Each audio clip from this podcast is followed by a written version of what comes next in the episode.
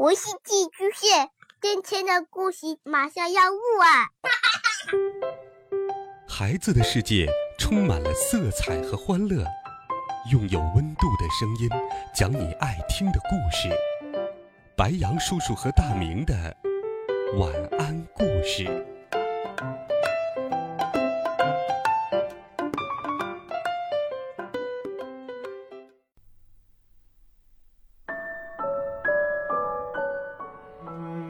小朋友们、同学们，大家好，欢迎收听白羊叔叔讲故事。今天，白羊叔叔继续给你准备了好听的《我爱成长》系列故事，一起来听。责任力，我是小小男子汉。第三集，地狱式训练。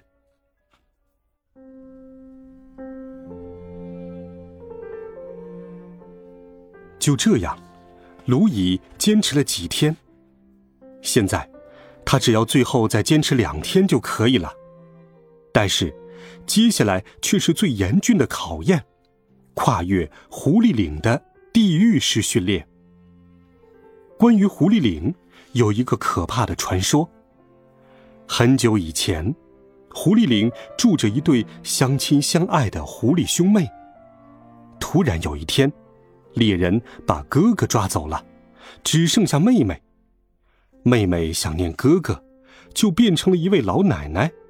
只要看到有抛弃弟弟妹妹的大哥哥，就会把逃跑的大哥哥抓起来。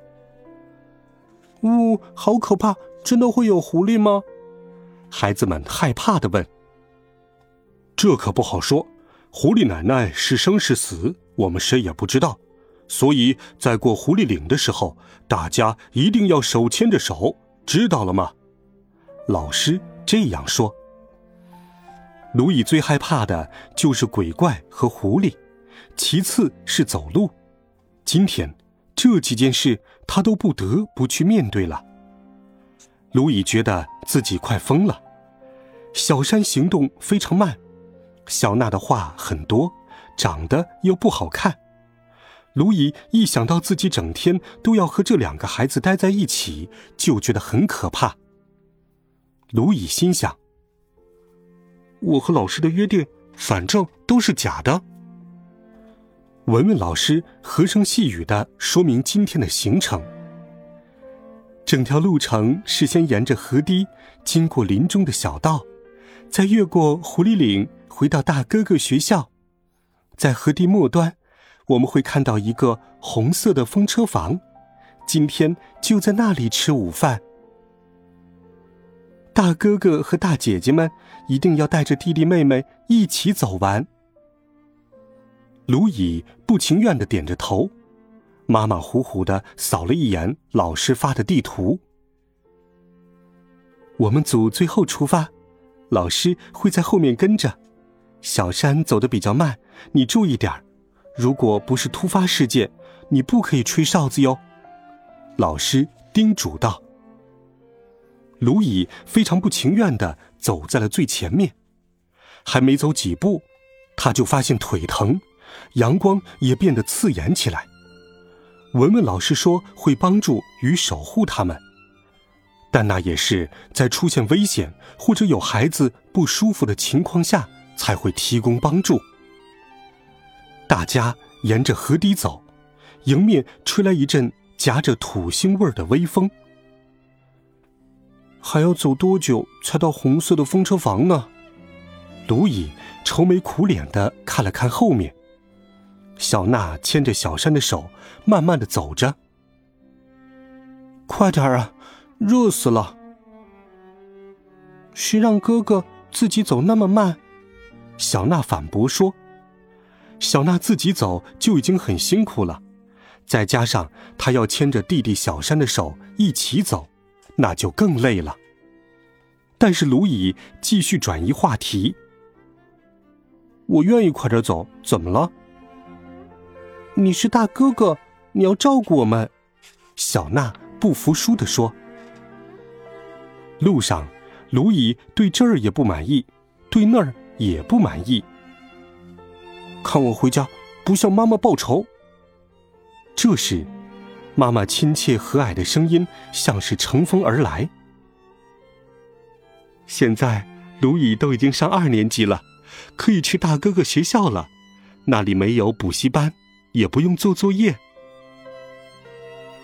自出生以来，卢乙都没有听到过妈妈说这样甜蜜的话，没想到妈妈竟然是在说谎。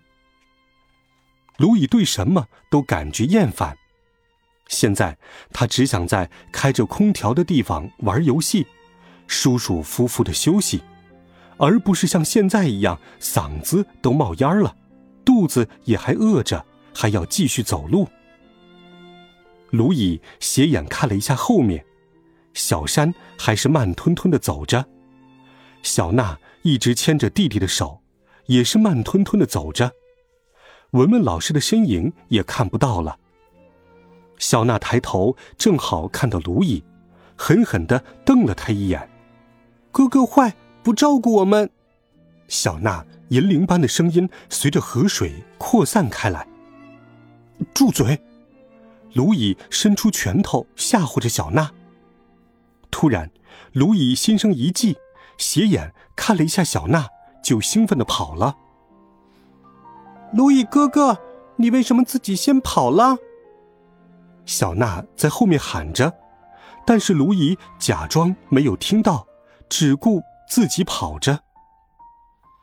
终于，卢乙看到了红色的风车房。有白色的墙和红色的风车，卢乙全速跑向了风车房。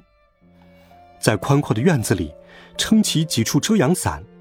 先到的四个班的老师和同学们聚在一起吃饭，香甜的味道引诱着卢乙的鼻子。哎呀，累死了，快帮帮我！卢乙装作虚脱的、快昏倒的样子。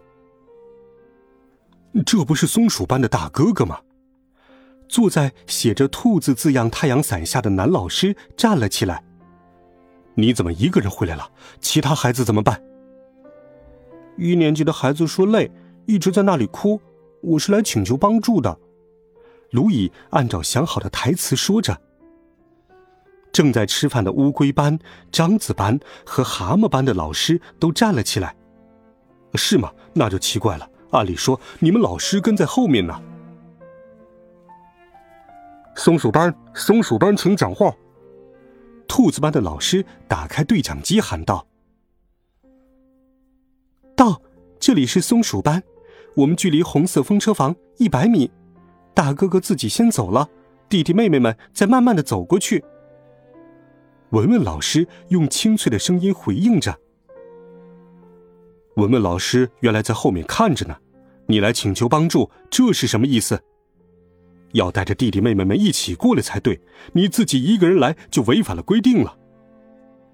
事情并没有按照卢乙的计划发展，卢姨脸上火辣辣的。我肚子饿呀，我们班的孩子每天都慢吞吞的，每天都是倒数第一。即使是这样，你作为大哥哥就可以扔下弟弟妹妹吗？没有一点责任感。总之。你自己来是没有办法吃饭的，等你们班的孩子都到齐了才可以吃饭。你先去洗手吧。”一位男老师说道。卢乙打开水龙头，正要洗手，小娜和小山就到了，后面跟着戴着蓝色帽子的文文老师。欢迎欢迎！孩子们和老师们都在为小娜和小山鼓掌。表示欢迎。卢乙进来的时候，没有一个人表示欢迎。卢乙感到自己受到了孤立，很是生气。好了，孩子们，这一集好听的故事，白杨叔叔就给你讲到这里。每天，白杨叔叔讲故事都会陪伴在你的身旁，温暖讲述，为爱发声。我们明天见，晚安。好梦。